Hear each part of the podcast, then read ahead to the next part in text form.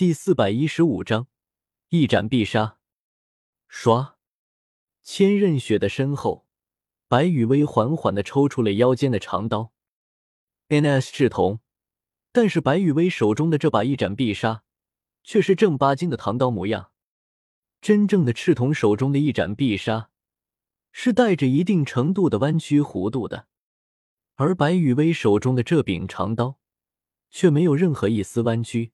刀身笔直，相比较于原版的一斩必杀，白羽薇手中的这柄仙侠版一斩必杀，无论是在外观还是在功能上，都要超出很多。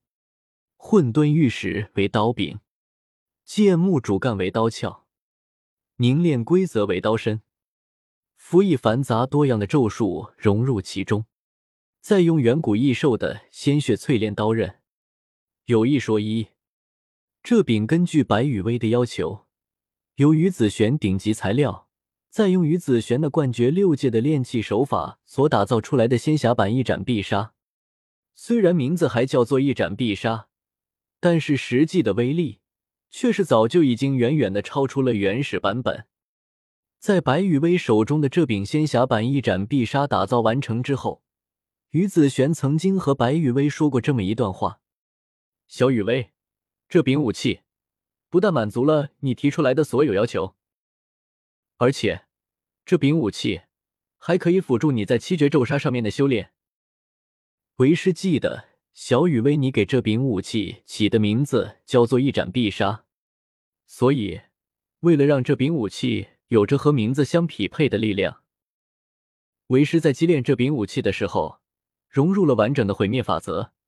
以及一部分其他乱七八糟用来提升伤害的法则。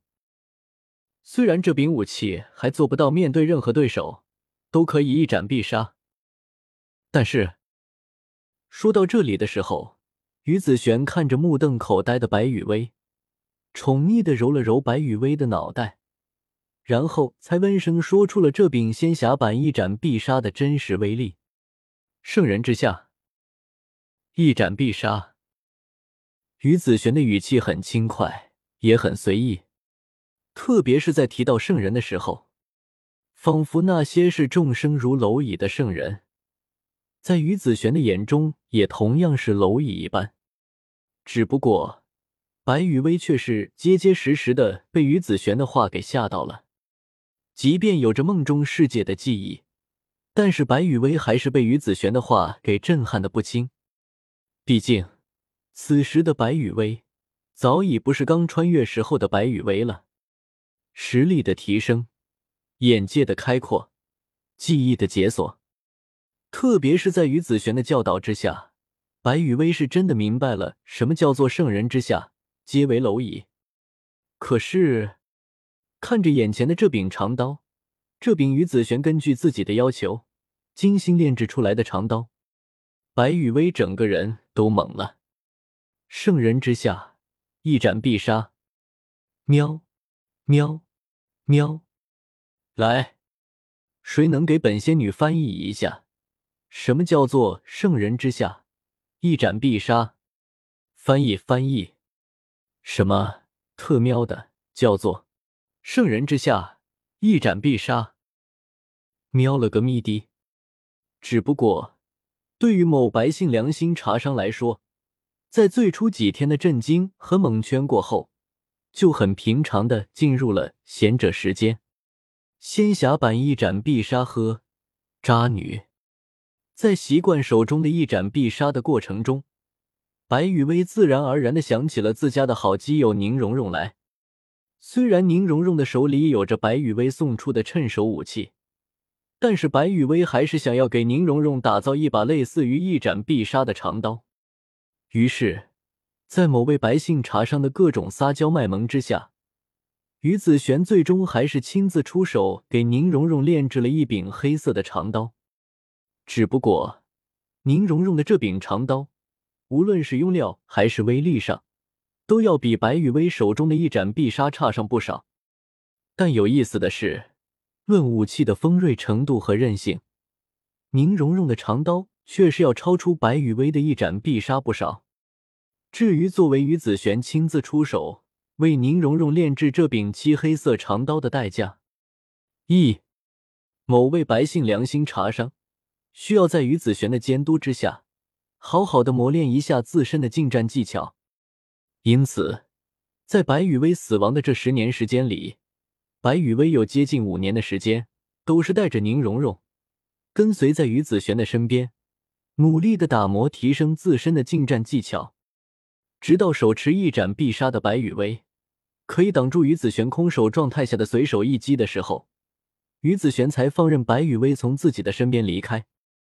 即便在这一击的过程中，白羽薇已经拼尽了全力，而于子璇只是漫不经心的随手一击，但是挡住了就是挡住了。这个时候再放白羽薇出去浪，于子璇就没必要担心白羽薇在不使用随身携带的那些顶级法宝的情况下。玩脱了，导致被人偷袭的情况发生。至少，在白羽薇再次出事的时候，于子璇是这么和白羽薇解释的。真实的情况，谁知道呢？武魂殿和亡灵帝国之间的战场上，白羽薇的身形在千百万的不死者之间来回闪烁，跳舞的长发，凌厉的刀光。每当白羽薇挥动手中的一斩必杀的时候，周围都会有数量不少的不死者的灵魂得到解脱，一灵魂被彻底的泯灭掉，也应该算是挣脱了来自不死者之王唐三的控制了吧？可可。总而言之，随着白羽薇的参战，迅速的打破了武魂殿和亡灵帝国之间的战场上的平衡，因为随着白羽薇的速度越来越快。被亡灵帝国用来当做炮灰使用的低阶不死者，那真是成片成片的在消失。以往的时候，武魂殿这边想要消灭掉亡灵帝国的不死者，哪怕是那种炮灰型的低阶不死者，武魂殿这边也要将对方给挫骨扬灰，才能办得到。可是，在白羽薇的手中，那些身体被白羽薇手中的一斩必杀划过的不死者们。直接就是非常果断的倒在了地上，再也站立不起来了。当战场上越来越多的人注意到这一点之后，无论是属于亡灵帝国的不死者们，还是属于斗罗大陆联盟和日月大陆远征军的战士们，都在快速的朝着白羽薇所在的位置赶来。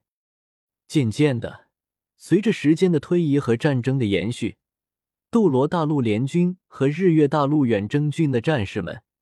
形成了一个以白羽威为箭头的风使阵型，强势的凿入了亡灵帝国的不死者大军深处。